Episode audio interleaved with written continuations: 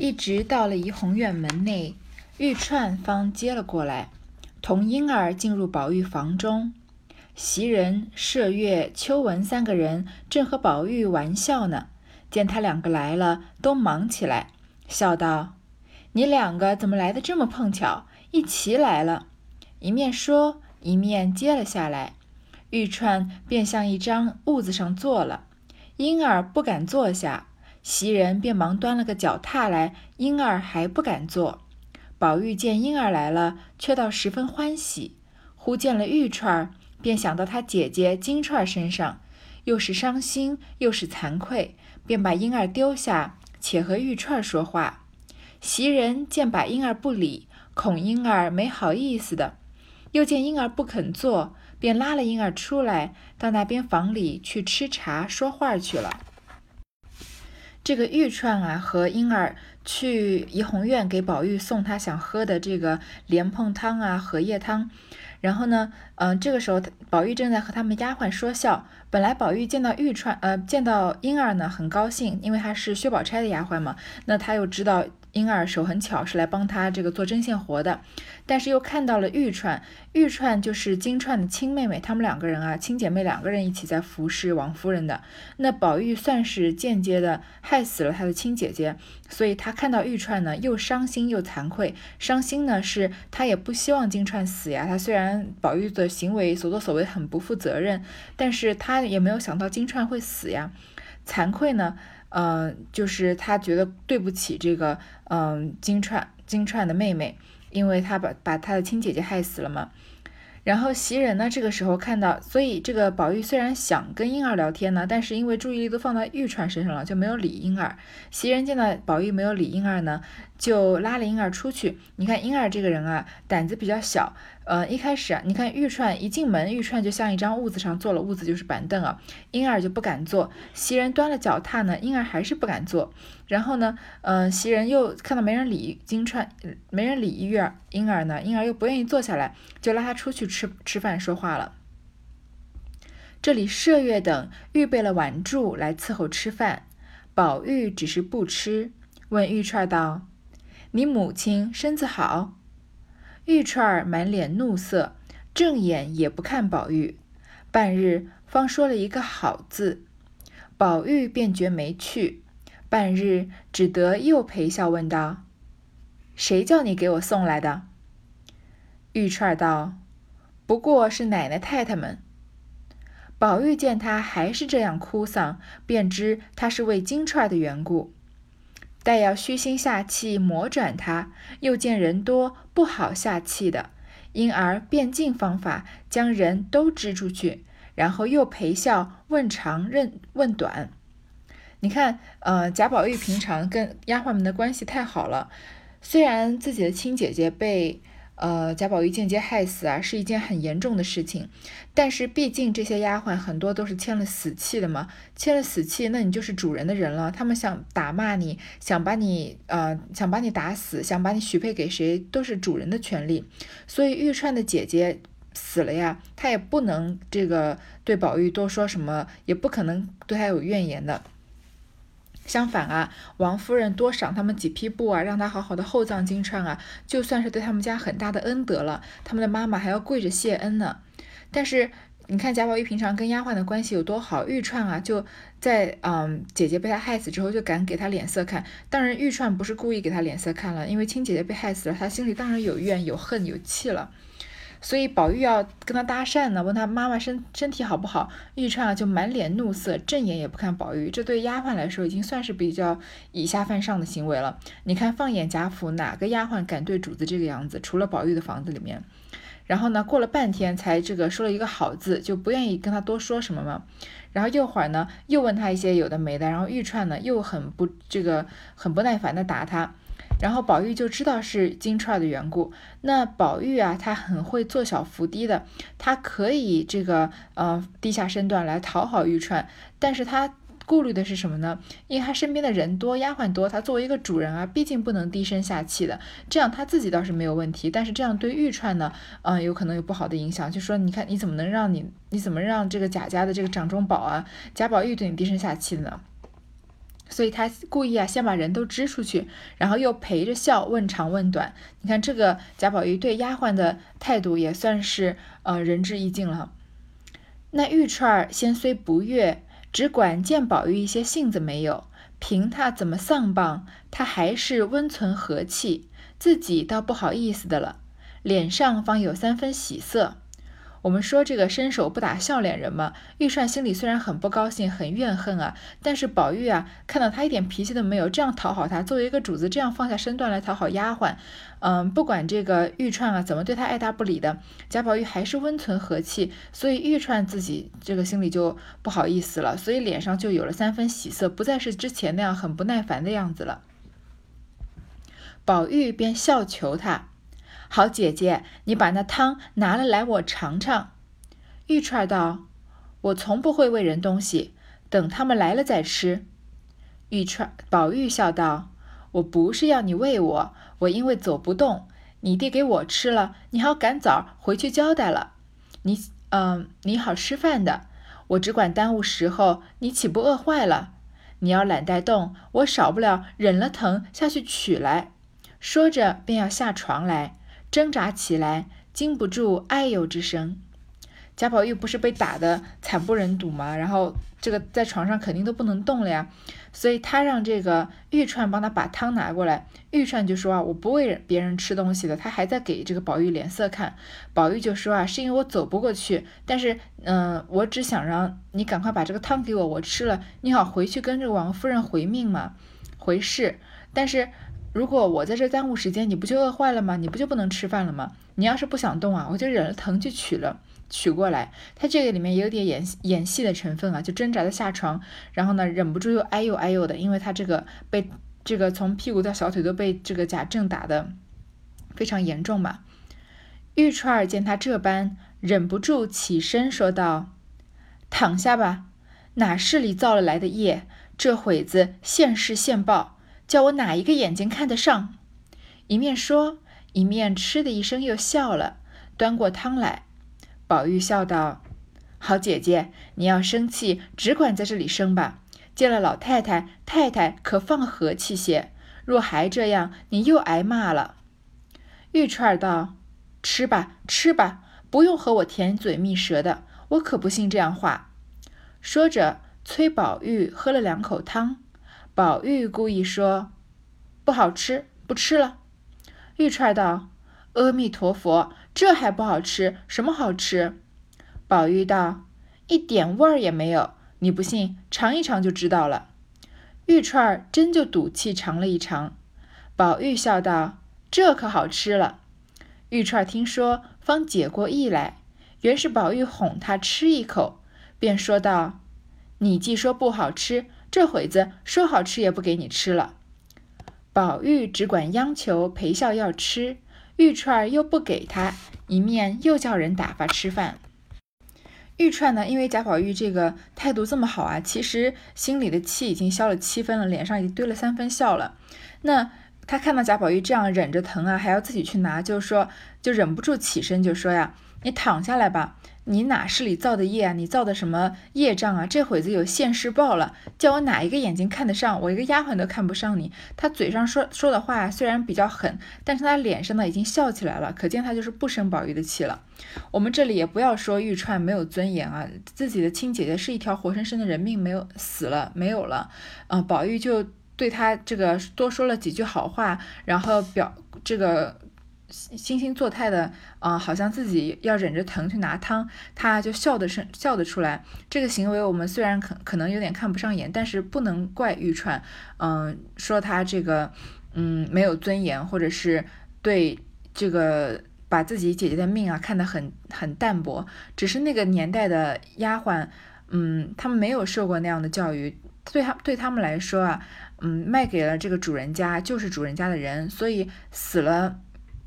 虽然不是理所应当的事情，但也就是一个可以说是意料之外、情理之中的事情。所以玉串这里的表现也是相当自然的了。他一面笑呢，一面端过汤来。贾宝玉啊，还在好心的劝他说：“你要生气就在这里生，因为你脸色就给我看。你不要在老太太啊、史老太君或者太太、王夫人面前这样子，你要在他面前还是要和气一些。如果还这样啊，你又得挨骂了。他还还在为玉串着想。玉串呢，说着呀，你吃你吃，不用跟我甜嘴蜜舌的，我不想，我不相信你这一套啊。然后呢，宝就是催宝玉喝汤。”宝玉故意说这个不好吃，你看宝玉生病的时候，这是他唯一想吃的东西。这个荷叶莲蓬汤，前面也这一节啊，也呃花很大的笔墨写了这个东西做起来有多么麻烦，多么精致。他但是宝玉喝了两口就说不好吃，那玉串呢就说阿弥陀佛，这个还不好吃啊？那有什么好吃的？这个这么费工的东西当然会好吃了。宝玉就故意说啊，这个没有味道，你不信你就尝一尝。玉钏呢真的就赌气尝了一尝。你看，呃，如果宝玉这个真的这个亲手要喂玉钏，玉钏是不可能吃的，因为他表面上还在跟他生气嘛。但是他说不好吃，玉他叫你说你不信你自己尝，所以玉钏就是故意跟他唱反调，就真的会去尝一下嘛。宝玉就笑的说这可好吃了，什么意思啊？就是被玉钏尝过了汤啊，这个才好喝了。你没有动过之前啊，它是不好喝的。宝玉不就是很会？你看宝玉很会跟这个呃讨小姑娘欢心啊。原来玉玉钏才发现啊，原来是宝玉要哄她吃一口，说啊，那你既然说不好吃，那现在好吃也不给你吃了，就有点撒娇的成分了。宝玉呢又央求着陪笑要吃，然后呢两个人就在那儿你争我抢的开始，呃，这个玉钏又不给他，又叫人打发吃饭，两个人就已经彻底的大和解了嘛。丫头方进来时，忽有人来回话，富二爷家的两个妈妈来请安，来见二爷。宝玉听说。便知是通判傅氏家的嬷嬷来了。那傅氏原是贾政的门生，历年来都赖贾家的名士得意，贾政也着实看待，故与别个门生不同。他那里常遣人来走动。宝玉素习最厌愚男蠢女的，今日却如何又令两个婆子过来？其中原来有个缘故。只因那宝玉闻得傅氏有个妹子，名唤傅秋芳，也是个穷闺秀玉，常闻人传说才貌俱全，虽自谓轻读，然遐思遥爱之心十分澄净，不命他们进来，恐驳了傅秋芳，因此连忙命让进来。这里啊，出场了一个从没有出场的人物，呃，并并没有出场啊，只是在这个嗯。侧面通过这个丫头婆子来报的这个别人的口中来出场了，就是这个通判傅氏和他的这个妹妹傅秋芳。通判呢是一个官职，是这个在州府的长官下掌管这些粮运啊、家田、水利啊、诉讼这样的事项，是一个中等偏小的官啊，一般都是五品正六品的。但是曹雪芹写的官职这些我们也不深究到底是什么了。这个傅氏呢是贾政的门生，所以呢他仰仗着这个贾家的权势啊，嗯，这个在外面啊比较啊有一点这个狐假虎威的感觉，非常得意。但是呢贾政对他也跟别的门生不一样，因为贾这个他那里啊常常遣人过来走动，所以我们来这里看这个曹雪芹很爱用谐音嘛，尤其是在一些配角的身上。之前有这个沾光善聘人卜顾修，然后还有这个贾贾云嘛，贾云的叔叔这个卜士人。这里呢，这个傅氏就是谐音这个趋炎附势的傅氏，因为你看他是仗着是贾政的名声嘛，所以赖着贾家的名士得意，所以这个傅氏的名字啊起的也是很贴切了。但是呢，宝玉平常啊最讨厌愚男蠢女，他本来就很讨厌，首先很讨厌当官的，就讨厌这个贾雨村这样的人，所以傅氏他当然也是很讨厌了。但是为什么这次，嗯，这个傅氏让两个妈妈过来请安，然后这个宝玉要见他们呢？原来啊，宝玉知道傅氏有一个妹妹叫傅秋芳，是个穷闺秀，也是个大家闺秀啊，而且才貌双全。所以他虽然没见过这个傅秋芳呢，但是呢，他遐思遥爱之心十分沉静，对他有这种远远的这种相思，对他也非常的敬佩。也可能就是很像这个贾宝玉没有见到过奇观之前那样，对他很感兴趣，然后也很想见他这样一面，所以呢，就怕他不带这些啊，不让这些婆子进来啊，就驳了傅秋芳，所以连忙命着命让人进来。你看贾宝玉对女孩子有多么爱惜，嗯，就不要说他身边的女孩啊，或者是路边的二丫头。路边的二丫头虽然卑微，还是至少是他贾宝玉见到过的。这个傅秋芳啊，他从来都没有见过，只是听说他这个才貌双全，所以担心就担心啊，他把他们的婆子给驳回去。其实这个婆子都不是傅秋芳派来的，对吗？是这个傅秋芳的哥哥傅氏，他讨厌的这样的趋炎附势的人派来的，但他又担心驳了傅秋芳的意呢，所以就要让伯让这些婆子进来。那傅氏原是爆发的，因傅秋芳有几分姿色。聪明过人，那傅氏安心仗着妹妹要与豪门贵族结姻，不肯轻易许人，所以耽误到如今。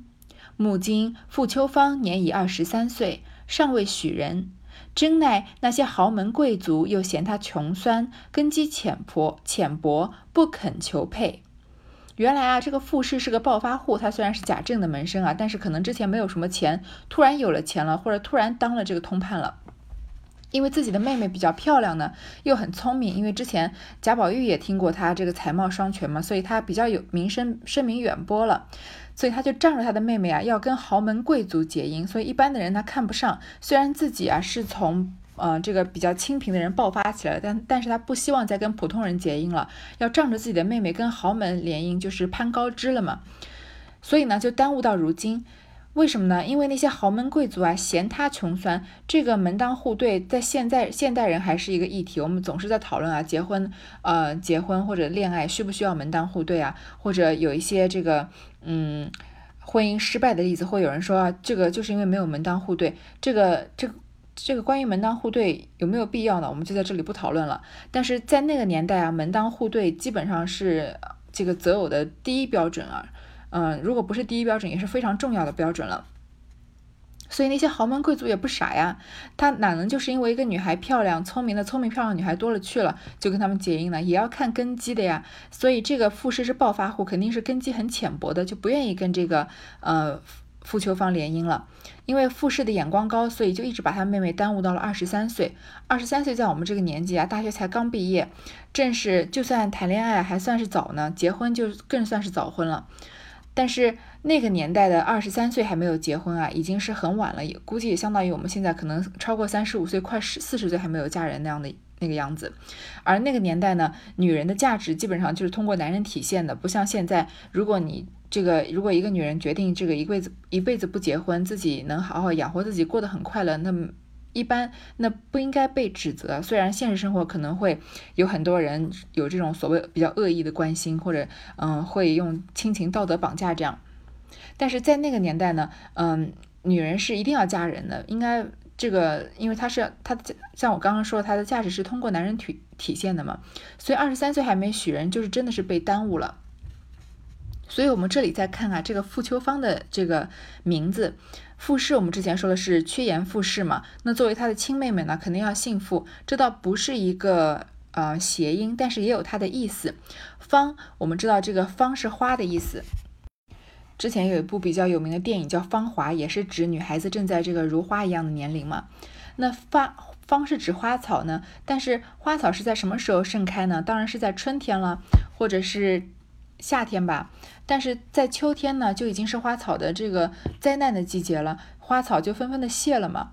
所以，呃，这个傅秋芳啊，它是秋天的花草，也就是说明这个女孩子青春已过，已经算是一个悲剧了。所以这个名字啊，也是这个呃贾雨晴 曹雪芹啊安排的一个巧思。那傅氏与贾家亲密，也自有一段心事。今日遣来的两个婆子，偏生是极无知识的。闻得宝玉要见，刚只进来问了好，说了没两句话。那玉串见生人来，也不和宝玉私闹了，手里端着汤，只顾听话。宝玉又顾只顾和婆子说话，一面吃饭，一面伸手去要汤。两个人的眼睛都看着人，不想伸猛了手，便将碗碰碰翻，将汤泼了宝玉手上。玉串儿倒不曾烫着，唬了一跳，忙笑了。这是怎么说？慌的丫头们忙上来接碗。宝玉自己烫了手倒不觉得，都却只管问玉串儿：“烫了哪里了？疼不疼？”玉串和众人都笑了。玉串道：“你自己烫了，只管问我。”宝玉听说，方觉自己烫了。众人上来，连忙收拾。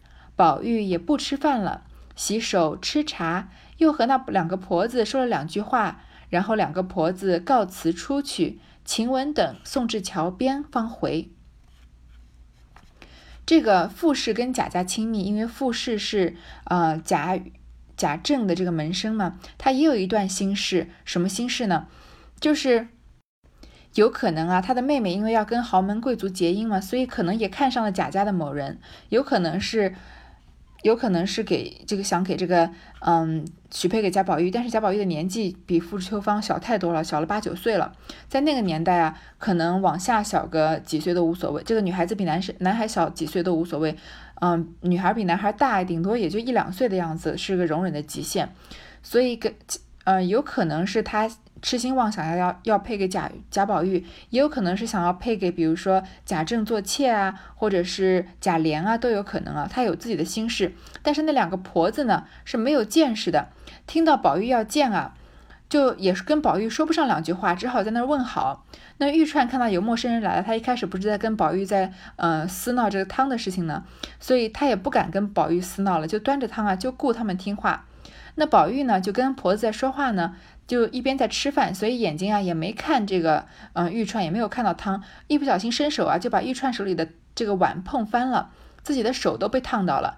这个情节就很像之前宝玉在这个，嗯，蔷薇架下面看到灵官画墙的样子。这个下雨啊，他自己被淋的浸湿，他都不，他都没有感觉，就问那个女孩子有没有被淋到。这里啊，玉串没有被烫到，贾宝玉被烫到了，所以他自己不，贾宝玉不觉得，倒是问玉串说：“你烫哪里啊？你疼不疼啊？”但是大家都笑了。玉串说：“你自己烫了，你还问我干嘛呀？”宝玉这才发现自己烫了。你看他的这个，嗯，身体的感这个感受啊，永远比他的大脑或者他的心灵啊要慢半拍。他永远在乎的是这个女孩子们的感受，他自己受了伤倒不觉得。然后大家赶快上来收拾。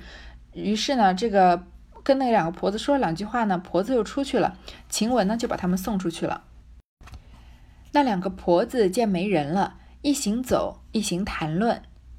这一个笑道：“怪道有人说他家宝玉是外向好，里头糊涂，中看不中吃的，果然有些呆气。他自己烫了手，倒问人疼不疼？这可不是个呆子。”那一个又笑道：“我前一回来，听见他家里许多人抱怨，千真万真的有些呆气，大雨淋得水鸡似的。他反告诉别人，下雨了，快避雨去吧。”你说这可笑不可笑？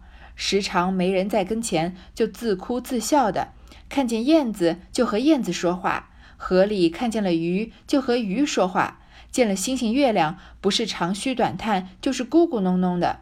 且是连一点刚性也没有，连那些毛丫头的气都受的，爱惜东西，连个线头儿都是好的，糟蹋起来，哪怕值千值万的都不管了。两个人一面说，一面走出园来。辞别助人回去，不在话下。这两个婆子呀，就是贾宝玉很反感的那些人。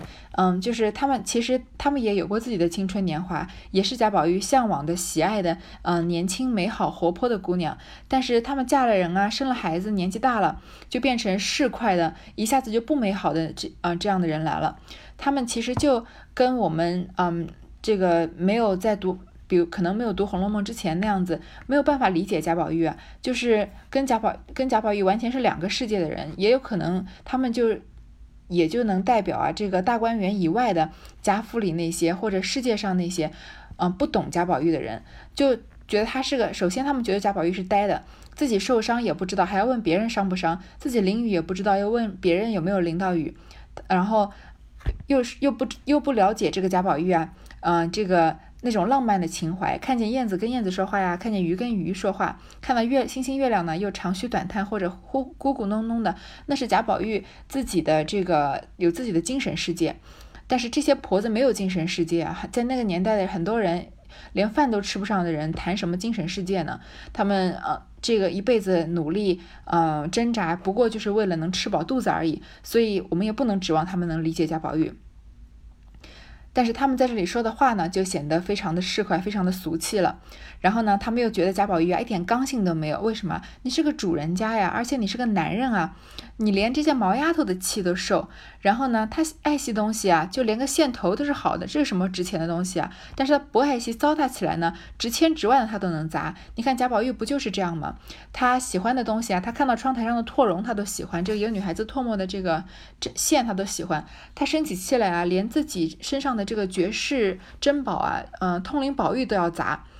他自己不是有这个，不就是有这个观念吗？说你要是他之前这个晴雯撕扇子的时候，他不就是跟晴雯说了吗？你要喜欢一个东西啊，你喜欢一个盘子，你砸你喜欢听它碎掉的声音，你那你砸它来听也算是好的，你只是不要生气的时候拿它出气，对吗？